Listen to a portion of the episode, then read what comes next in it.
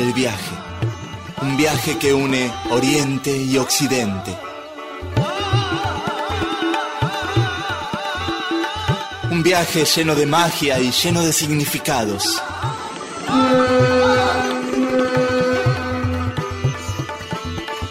Esto es Oriente Express.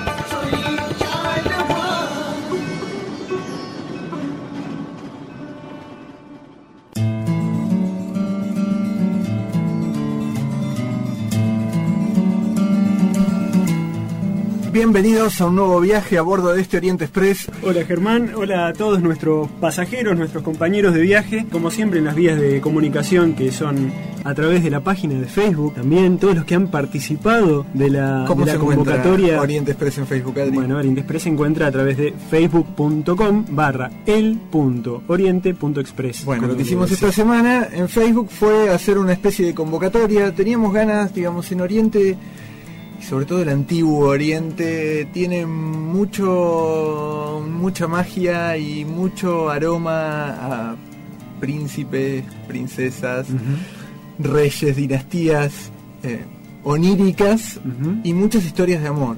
Muchas de las más lindas historias de amor que conocemos son historias de amor que tienen como telón de fondo las distintas geografías, los distintos lugares, las distintas culturas de Oriente, las distintas épocas también. Seguro, así que estuvimos esta semana en el Facebook usando un poco la herramienta del Facebook para algo más que para compartir cosas, sino para interactuar con los oyentes y les estuvimos preguntando cuál era para ellos la más bella historia de amor, que es un poco lo que queríamos buscar para el programa de hoy. Y la verdad que tuvimos lindas respuestas. Muy lindas respuestas. Han mencionado, por ejemplo, ahora estamos viendo eh, historias como la de Urano y Gea, eh, la de los amigos Paramhansa, Yogananda y Lutero Burbank, también la del Principito y la Rosa, famosa historia.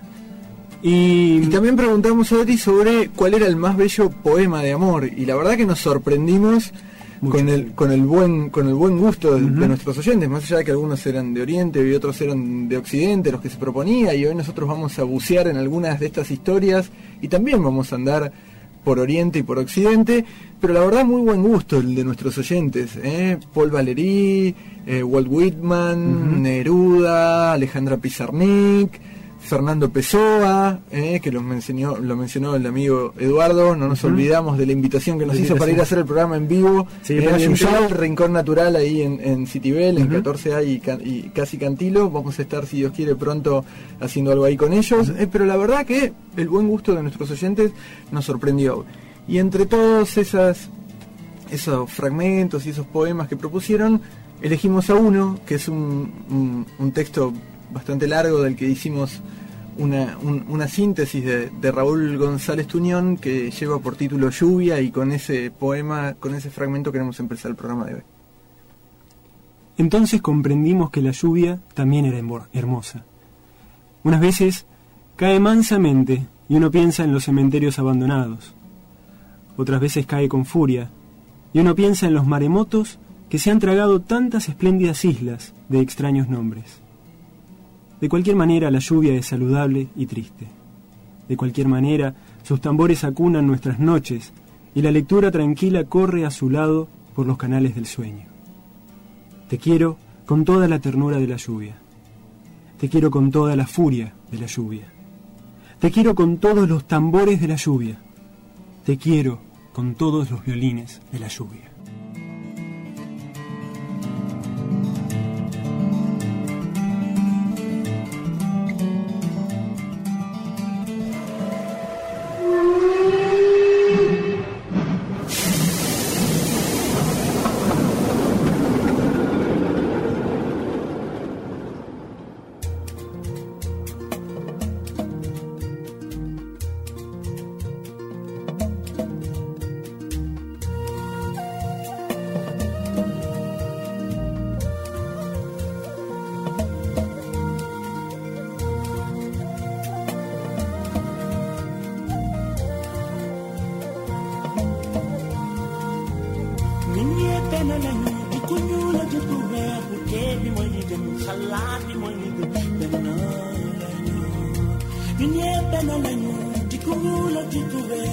They be my living life.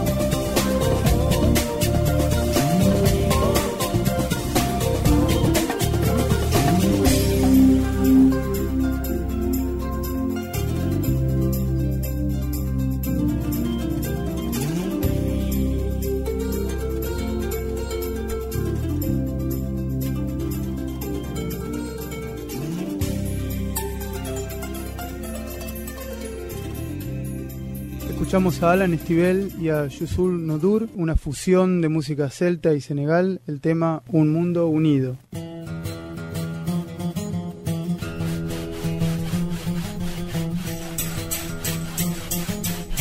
Bueno, y arrancamos el, el- el recorrido. Hoy era un programa ideal, así como hicimos participar a los oyentes a través del Facebook. Esto de buscar la más grande, la más bella, la más atractiva historia de amor es una consigna con la que muchas personas con diferentes gustos, con diferentes intereses se pueden llegar a enganchar. Así que aprovechamos también para invitar a algunos amigos de Oriente Express y lo pusimos en un gran compromiso a Vitoria, que es quien nos acompaña hoy, decirle, bueno, Vicky, a vos te toca elegir, este programa se llama Oriente Express, pero de tanto en tanto hacemos algún tipo de concesiones y las historias de amor son historias de amor en cualquier lugar del mundo. Entonces, vamos a elegir primero la historia de amor más linda, o la historia de amor que vos consideres más linda de las historias de amor de Occidente. Así que Vicky, bienvenida y contanos qué historia elegiste y, y por qué. Bien, mil gracias, estoy re feliz de estar en este vagón del Oriente Express. Yo elegí la, la historia de Abelardo y Eloísa, que es Abelardo una... y Eloísa. Sí, Es un relato es un literario. relato, es un relato, parece que es una historia verdadera. Ah, una historia real. Sí, una historia real. Existe un intercambio de cartas entre Abelardo y Eloísa y de acá podemos reconstruir la historia.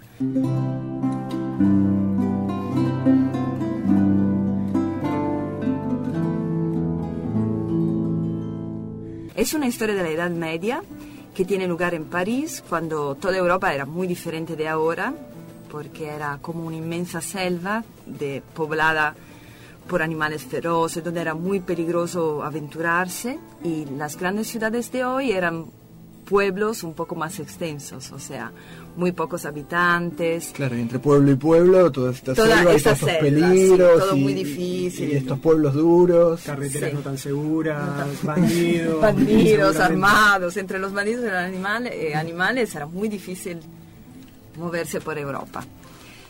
¿Y qué pasaba en esa París claro. del, del siglo del siglo XII, Vicky? Esa París todavía no estaba la universidad, pero había gente muy interesada en la cultura y mm, las grandes iglesias tenían escuelas donde enseñaban maestros que llegaban como los estudiantes de toda Europa, porque la lengua común era el latín, entonces se podían entender. Y París, del principio del siglo, del siglo XII, tenía su ídolo, que era un maestro de dialéctica y de retórica que se llamaba Abelardo. Y todos lo amaban. Los varones porque era muy inteligente y con su intelecto dominaba cualquier cosa.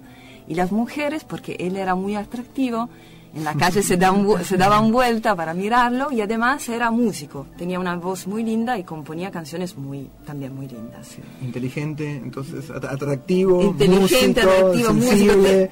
músico, lo tenía todo. Había para En un- todos. En un mundo de selvas y animales Sí, sí, sonaba como- la razón, o sea. Sonaba como un buen plan. Abelardo. Y cuando él tiene 39 años y llega a París para empezar el año, así, entre comillas, el año académico, entre la multitud de estudiantes varones que lo esperan está una chica. Una chica que tiene 16 años, que es muy linda y que está conocida en todo el norte de Francia por su inteligencia y su cultura. Esa chica se llama Eloísa y es la sobrina del canónigo, bien, de la Catedral de París, que es Notre Dame. Y el tío de ella es tan asombrado por el talento de esta chica que quiere que Abelardo le dé clases particulares de filosofía. Y llega a hospedarlo en la misma canónica donde también Eloísa, que es huérfana, vive. Y acá, entre los dos, nace la pasión. Y es una pasión arrolladora que además enciende todo, porque es una, una pasión que llega a tocar espíritu, sentimiento, intelecto, cuerpo, o sea, total. Pero es es una historia de amor bastante complicada, digamos, porque... pero es 16 complicada. años. Claro. 16 años, 40. Además, En- Abelardo es clérigo. Claro. Ah, Entonces la historia tiene que quedar segre- se- secreta, secreta, Secreta. Sí, secreta. secreta, eh, la familia de, de Eloísa se opone, entonces todo se vuelve muy difícil. Tan difícil que en un momento Abelardo entiende que todas e- estas dificultades pasan también porque él es- está cometiendo algo que está haciendo algo mal. Entonces él reflex- reflexiona y se da cuenta que tiene mucha lujuria y mucha soberbia intelectual y decide enmendar todo esto. Entonces, ¿qué hace? Toma hábito y le manda a Eloísa también a volverse monja. Al principio Eloísa no quiere porque tiene una pasión tan fuerte por Abelardo que no quiere, pero por amor a él obedece y obedece. Y al principio las cosas son muy difíciles porque ella lo, lo escribe en las cartas. Los recuerdos del pasado son tan fuertes que ella hay días que no puede tampoco rezar, no puede cumplir con sus deberes. Y entonces escribe cartas a Abelardo. Y Abelardo, cada vez que, que le llega una carta así, le dice, no te preocupes, olvídate del pasado, vuelve todo tu amor hacia lo que estás haciendo, hacia Dios. Y Eloísa, con mucho esfuerzo, por amor a Abelardo, lo hace. Se olvida de su amor y pone todo, todo en, su trabajo. Y lo hace con excelencia, porque se vuelve una abadesa mm, muy honrada, muy amada, y así logra hacer lo que, que por amor a Abelardo, lo que Abelardo le había pedido. Después, en un momento, bien, los amantes mm, se ve muy poco, se- pero se escribe mucho. Y cuando Abelardo tiene más o menos 60 años, muere. Y el cuerpo, eh, Eloísa pide el cuerpo y lo, lo cuida en su convento por 20 años, más de 20 años. O sea que Abelardo es sepulta, o sea, lo, Lo sepulta entierran en el- exactamente en el, en el convento, convento de en el convento de Eloísa. Y, y ella lo cuida con sus ojos, con su man- sus manos por más de 20 años. Después ella también se muere y antes de morir pide y su último deseo es esto, que su cuerpo sea sepultado al lado de, lo, de Abelardo. Y así es, o sea, abren la tumba y ponen el cuerpo de Eloísa al lado de lo de, lo de Abelardo. Y la leyenda cuenta que cuando abrieron la tumba, los brazos de Abelardo se movieron y acogieron a Eloísa en un abrazo eterno.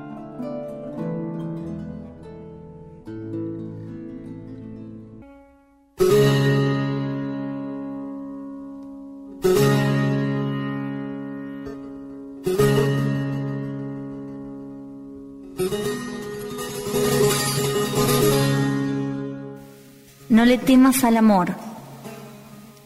Si te consume, no corras, no te quejes. Esta agonía es el tesoro de los sabios y sueño de poetas.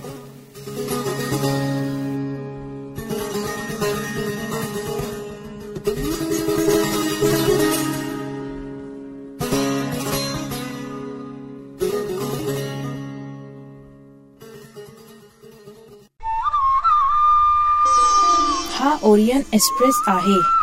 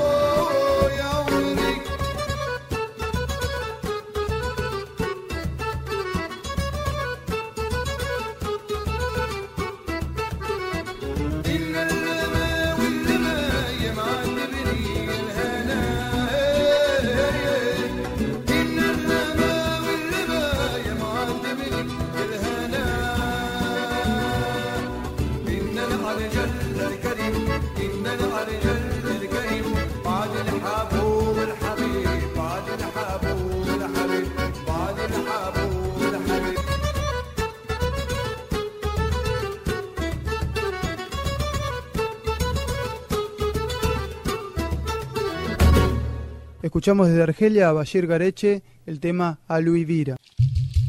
Esto es Oriente Express.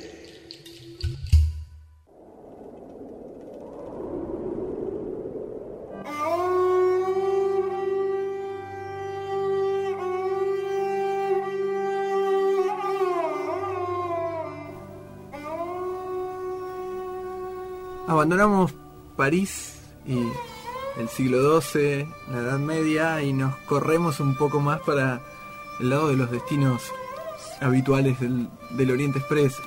Así como Victoria trajo esta historia para compartir con nosotros y la verdad quedamos todos maravillados con esa historia de amor y con esa historia de, de renuncia, porque si bien Abelardo renuncia a, a- a la consumación de ese amor en el plano en el plano físico y de la frecuentación, esa renuncia también es por amor, no es que no es que renuncia a eso por por culpa o a causa de los juicios externos exclusivamente, sino que es la renuncia a, la concreción del amor, pero también por el amor mismo y bueno, y la, y la hermosa manera en que, en que termina.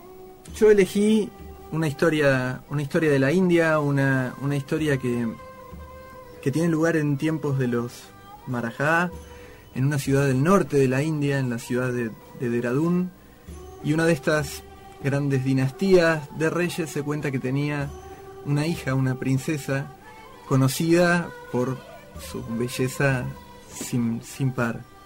Eh, una persona de carácter afable, que siempre estaba de buen humor y, y a la que todo el pueblo amaba y admiraba. Pero como ocurre en todos estos, en todos estos palacios de aquellos tiempos, funcionan como una suerte de, de pequeñas ciudades en, en escala. Y dentro de esos grandes palacios, así como existían las realidades de los reyes y las realidades de los príncipes y las realidades de los principales consejeros o ministros de la corte, también existía en aquellos tiempos todo un ejército de personas que eran los que hacían las labores de, de soporte, de alguna manera, de, de la corona o del reino, los cocineros, las personas que se encargaban de la limpieza del palacio, los, los, los artesanos que se encargaban de adornar las distintas habitaciones, las personas que se encargaban de traer las flores y de, de que estuvieran siempre frescas. Y entre esas personas había también una, una, una anciana lavandera. Esta anciana lavandera, eh, por haber sido fiel durante muchos años a, a los reyes, había obtenido el honor de ser la persona que estaba a cargo de lavar personalmente la ropa y también las sábanas, todo lo que usaba la princesa, esta, esta bella princesa, la princesa más amada por sus padres y, y por su pueblo. Y en una oportunidad esta, esta vieja anciana estaba enferma y no podía ir personalmente a llevar la ropa hacia la habitación de la princesa como, como solía ser, por lo cual mandó a su hijo, al único hijo que tenía, un muchacho joven, a que hiciera esto en lugar de ella porque ella no podía hacerlo, estaba imposibilitada de hacerlo, pero igual asegurándose de que iba en un momento en el que la princesa nunca estaba, o sea, ella dejaba la ropa en la habitación en el momento que sabía que la princesa no estaba Claro, para porque no incomodarla. seguro, imagínense en, en esos altos niveles la- las normas de cortesía y la elegancia aconsejaba que así se hiciera, entonces mandó a su hijo a que llevara la ropa de la princesa en un momento en que la princesa se sabía que no iba a estar, pero bueno, no era eso lo que estaba dispuesto aparentemente para ese día, la princesa sufrió un retraso en su horario de partida a una diligencia que tenía que hacer. Y cuando el muchacho llegó con la ropa, la puerta estaba entreabierta y pudo ver sentada en su cama, de espaldas, el pelo que caía sobre los hombros, la ropa prolijamente planchada y blanca de la princesa y se conmovió. Simplemente dejó la ropa en el piso frente a la puerta y antes de darse vuelta golpeó la puerta y salió sin, sin esperar a, a ver si la princesa lo miraba o no lo miraba, pero él ya con esa, con esa vista entre medio de lo que asomaba por la, por la puerta y esos cabellos que caían, quedó absolutamente prendado de amor instantáneamente. Y desde ese día en adelante el joven se desvivió por, por, por ese amor y lo único que quería era ayudarla y colaborar con su madre en la, en la, en la limpieza, en la tarea de la limpieza de la, de la ropa de la princesa. Y él se encargaba personalmente cada vez que su madre lavaba la ropa de doblarla prolijamente, despacito, con muchísimo cuidado, repetía el nombre de su amada con cada pliegue que hacía sobre la ropa y además perfumaba la ropa de la princesa. La princesa, claro que no sabía nada de esto. Nunca llegó a eh, verlo. Nunca. no, nunca se ni siquiera, cuenta. creemos que ni siquiera llegó a verlo, que ni siquiera se dio vuelta después de que él dejó la ropa ahí eh, abandonada en la puerta. Pero la vida de la princesa cobró como una nueva intensidad. A partir de que, de que, de que este joven empezó a lavar su ropa y, y esta ropa era perfumada y llegaba cada día a su habitación con tanto amor, la princesa no sabía qué adjudicarlo, obviamente, pero hubo un momento en que su vida cobró un nuevo impulso. La princesa empezó a hacerse cargo de muchos más asuntos de gobierno, empezó a estar mucho más cerca de su pueblo, de su gente, su popularidad y el amor que la gente tenía por ella empezó a crecer cada vez más y más y más. Pero a la par que aumentaba la vivacidad y la intensidad de las labores de la princesa, el corazón del joven enamorado cada vez se opacaba más y cada vez se hundía más en la intensidad del amor que sentía por su amada y en la imposibilidad de siquiera verla, ah. de siquiera poder decirle, que siquiera pudiera saber que él existía en algún rincón oscuro, lateral y olvidado de ese palacio y que la amaba cada segundo de su existencia. Y el hecho de pensar que él vivía por ella y por esa visión que había tenido a través de esa puerta entreabierta y que ni siquiera nunca iba a poder expresárselo o hacérselo saber, cada día era más difícil y cada día lo hacía sentir más separado y la separación era cada vez más intensa y el joven se sentía cada vez más triste y más lejos de, de alcanzar esta unión. Tal es la tristeza que, que siente este joven y tan profundo se, se hunde en este, en este anhelo y en esta imposibilidad de consumar la unión con su amada que el joven acaba muriendo de amor. Literalmente casi.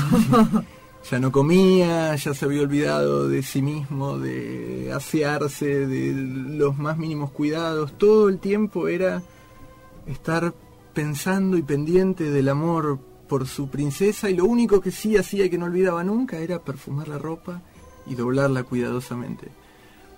El joven muere y la princesa al poco tiempo empieza a sentirse incómoda.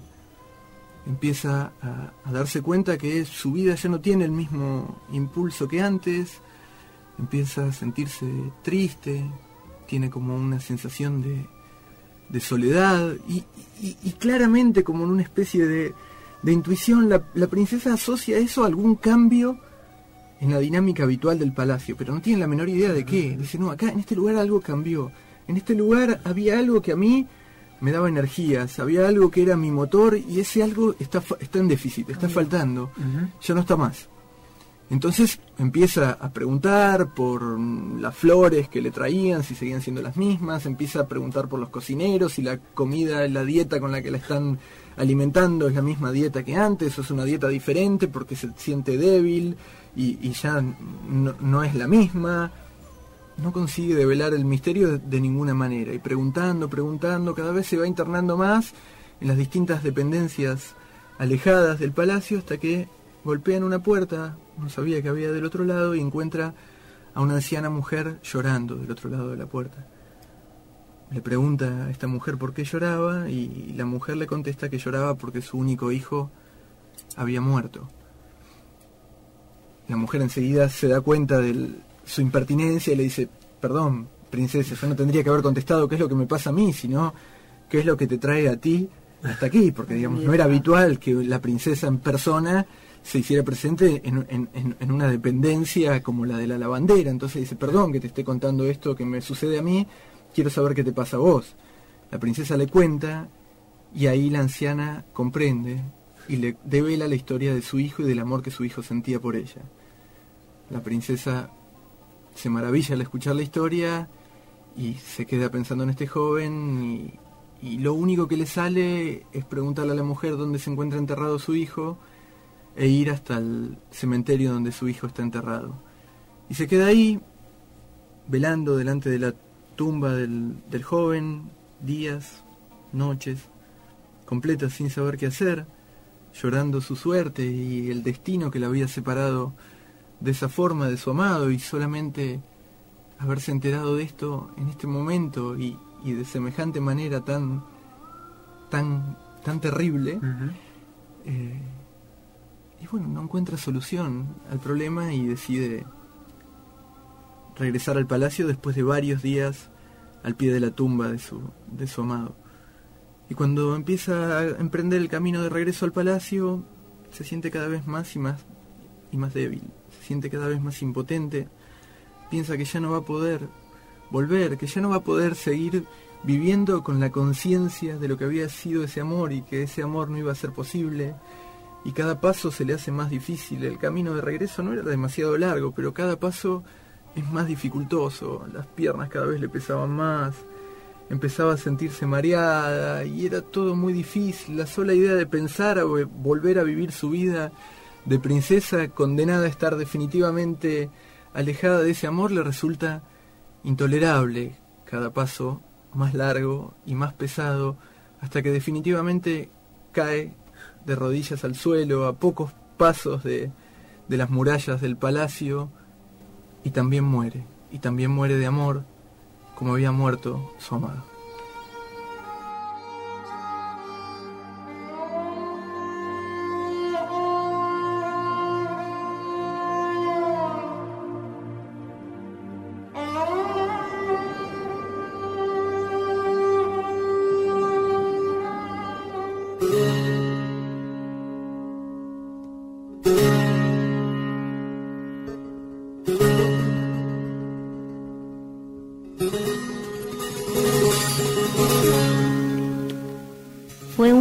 Puerta de la amada y llamó.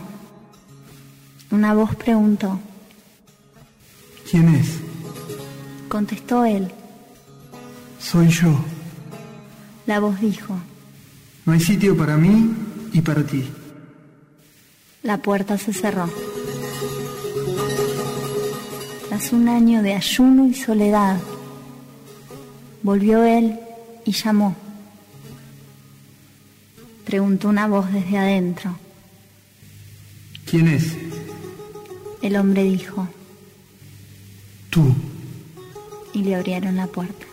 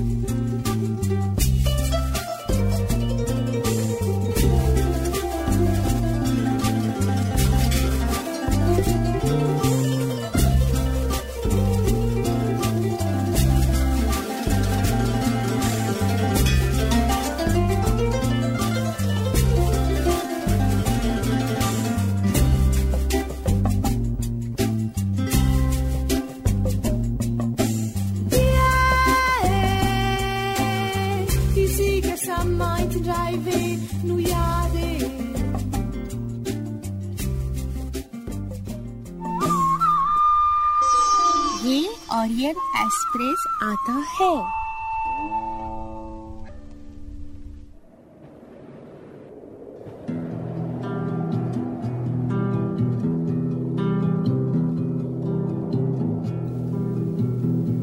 Bueno, y de la Edad Media en París, al norte de la India en los tiempos de los Marajá.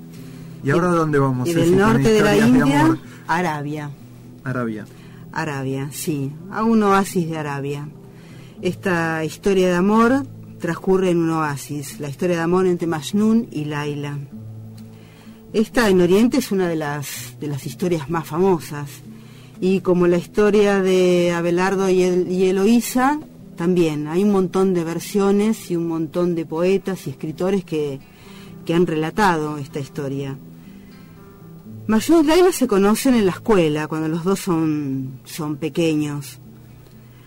Y desde el primer momento en que se vieron, desde el primer momento en que sus miradas se cruzaron, el cariño surgió entre los dos. Y con el correr del tiempo, este cariño, estas miradas que encendieron un pequeño fuego, lo fueron transformando en una hoguera. Y el amor nació entre los dos.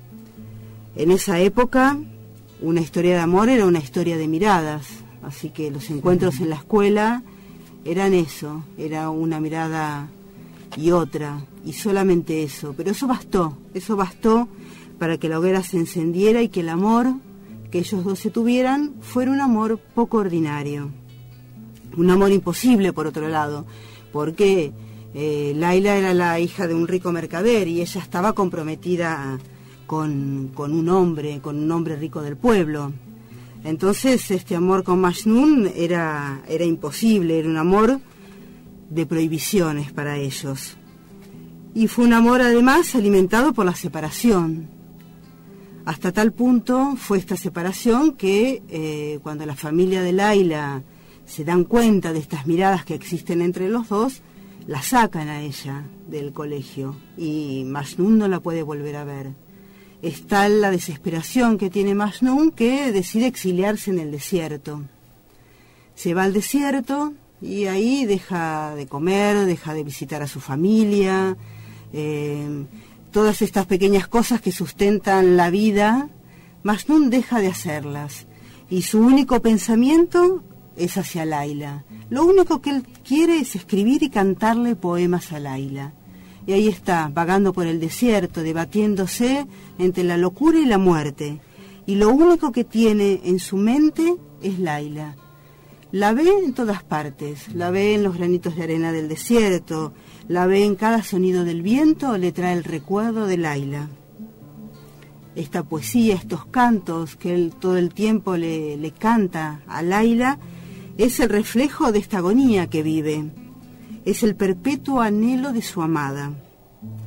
Su corazón lo único que quiere es a Laila y le pertenece a Laila por completo. Es un amor que Majnun lleva hasta las últimas consecuencias y es de una intensidad que sobrepasa los límites del ordinario. Este amor es la fuerza que lleva a Majnun a, a transitar el sendero del olvido de sí mismo. Es el sendero del amor, del amor concebido como entrega absoluta. Y es la causa para Majnun de una transformación, de un despertar. Este amor se convierte en amor al amor mismo, sin apego, sin apego alguno, ni siquiera con el correr del tiempo a su amada, a su amada Laila. Majnun primero intuye, pero después sabe con certeza que el amor, aunque cueste tanto dolor, eleva al amante y lo termina liberando. Majnun rompe con todas las reglas y recorre con osadía el camino que lo termina llevando al amor verdadero.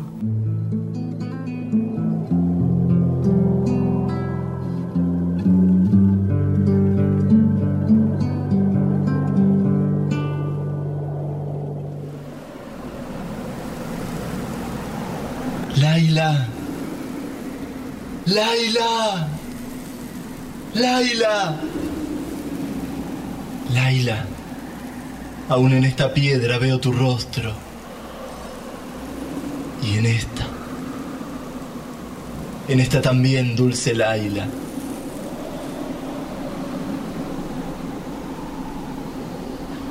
También te veo en la arena del desierto. ¿Dónde? ¿Dónde no estás? Es ahí que te quiero encontrar. Oh destino que me separaste de mi amada.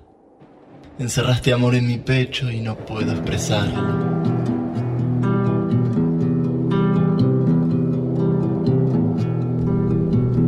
Majnun.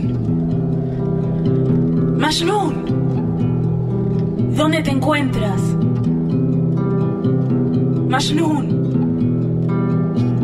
¿Dónde te escondes? No puedo verte. Oh amor, ten compasión. No ves mis lágrimas, no ves mi dolor. La llama enciende la antorcha de la separación e ilumina mis noches.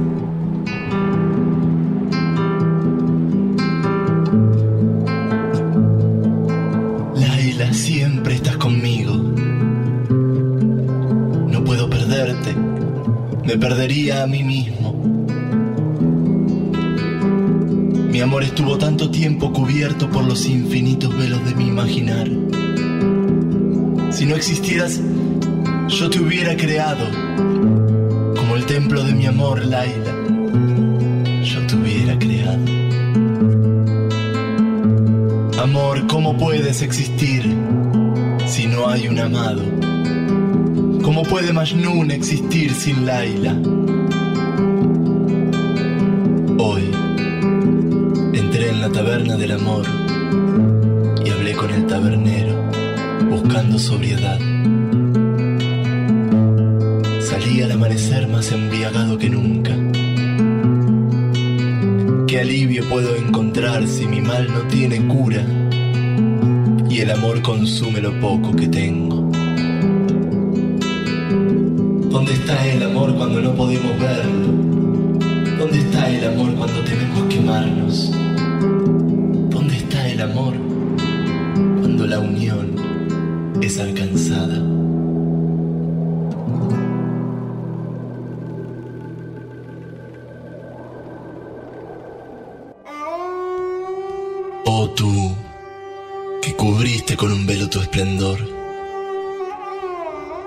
Tomaste el nombre de Laila vestido de disfraces de colores. ¿Cuántas veces miré sus ojos negros sin saber que eras tú? ¿Qué juego el tuyo? Ahora, ahora sé quién eres.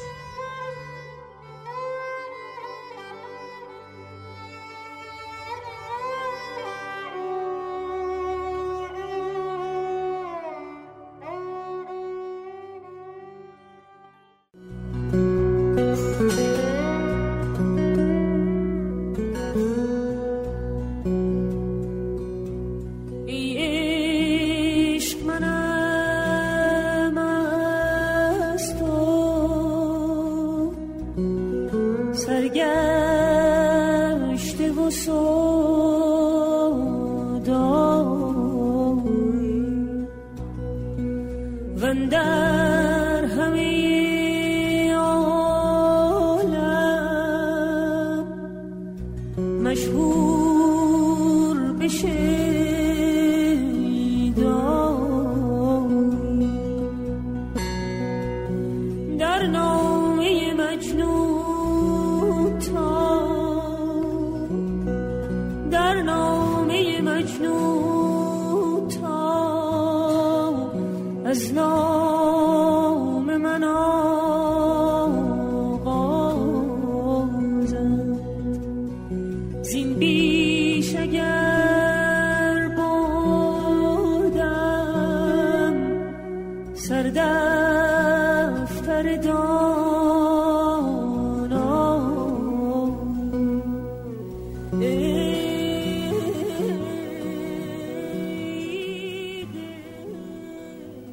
¿Por qué será que contamos siempre las mismas historias de amor? ¿Por qué las historias de amor que recordamos nunca son aquellas en las que todo es un lecho de rosas desde el principio hasta el fin? Una historia de amor sencilla, de personas simples, moderadas, cuyas vidas discurren con naturalidad por los carriles de la felicidad y la armonía. Ni Abelardo y Eloísa, ni la princesa y el hijo de la lavandera, ni Majnun y Laila son precisamente esa clase de historias edulcoradas. En todas ellas aparecen otros ingredientes. Dolor, anhelo, desesperación, urgencia, necesidad de unión. Ninguno de estos ingredientes niega al amor ni lo reduce, sino más bien lo exalta. ¿Quién no ha soñado con ser uno de los personajes de estas grandes historias de amor? Aun cuando sepamos de sus dolores y sus penas, de sus continuos debates entre la razón y la locura, del desprecio y los duros juicios que han debido soportar, aún así nos fascinan y querríamos ser capaces algún día de emularlas. ¿Por qué? ¿Qué es lo que despierta nuestra admiración? Quizás desde mi poco valor admire su valentía. Tal vez desde mis dudas y zigzagueos admire su clara y recta determinación. Su capacidad de vivir todo el tiempo en la intimidad de ese amor que los cautiva y los vuelve ciegos a cualquier otro logro que no sea el del amor mismo. Todos estos personajes mueren por amor. Más allá de lo terrible que sea el hecho de abandonar el cuerpo, mueren mucho antes que eso. Primero mueren a sus aspiraciones y expectativas. Comienzan progresivamente a dejar todo de lado a causa del amor. Y el amor crece y se agita de tal modo dentro de ellos que la adicción se vuelve incontrolable, al punto que ya no persiguen ningún otro objetivo. En la desesperación por unirse, pierden toda representación de tiempo, de espacio, de situación, de necesidad, para acabar por perder hasta la noción de su propia existencia. Ay, ¿quién pudiera? ¿Quién pudiera amar como aman estos amantes a su amado? ¿Quién pudiera?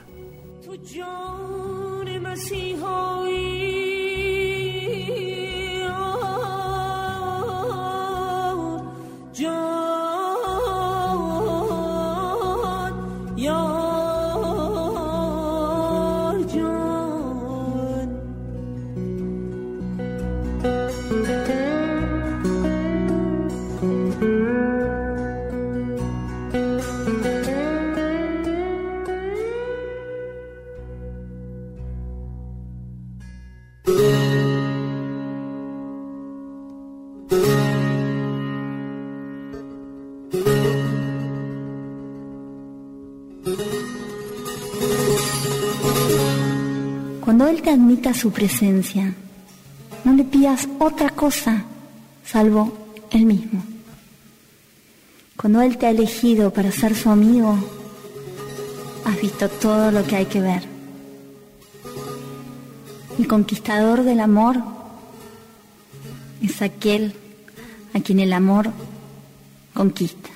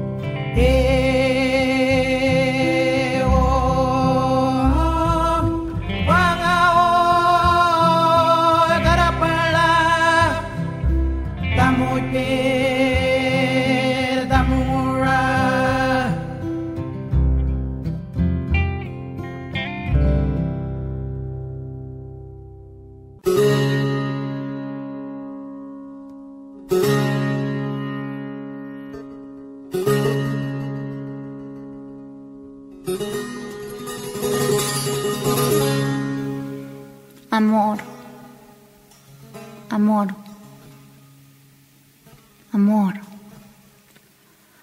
¿Por qué darte un nombre si tan solo tú, amor, existes? ¿Por qué no te quedaste dormido? ¿Por qué despertaste? ¿Por qué no te quedaste escondido? ¿Sabías acaso que una eternidad después alguien se atrevería a escribirte un poema? ¿Sabías acaso que un caminante descalzo te llevaría en sus labios como único lema? ¿Cuántas voces tienes que oír? ¿Cuántas veces tenemos que repetir, te amo, te amo, basta? ¿Qué requieres? ¿Un corazón que se desgarra por ti para quedarte saciado?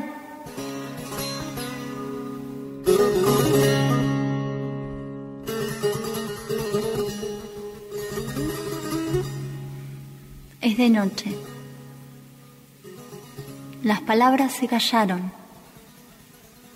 La mente cesó. El amor se esparció sobre la tierra. Corrí desesperado, me escondí en cavernas, montañas y lagos. Pero allí estabas tú. Ganaste. ¿Qué importa, amor, si tu color es azabache? ¿Qué importa si tu cara es fulgor? ¿Qué importa si la felicidad no me envuelve? ¿Qué importa si me acompaña el dolor? Queridos amigos, el fin no está en las derrotas. El fin tampoco está en las victorias.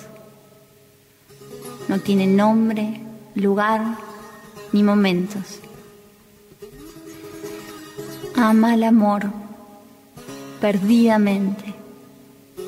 Eso es la gloria.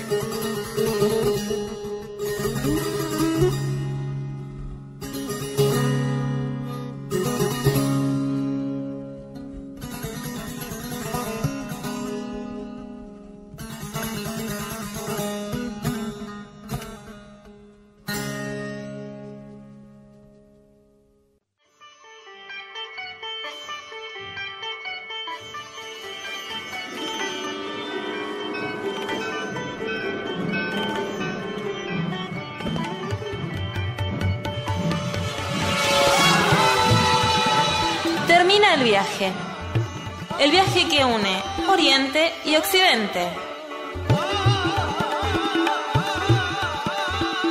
Un viaje lleno de magia y lleno de significados.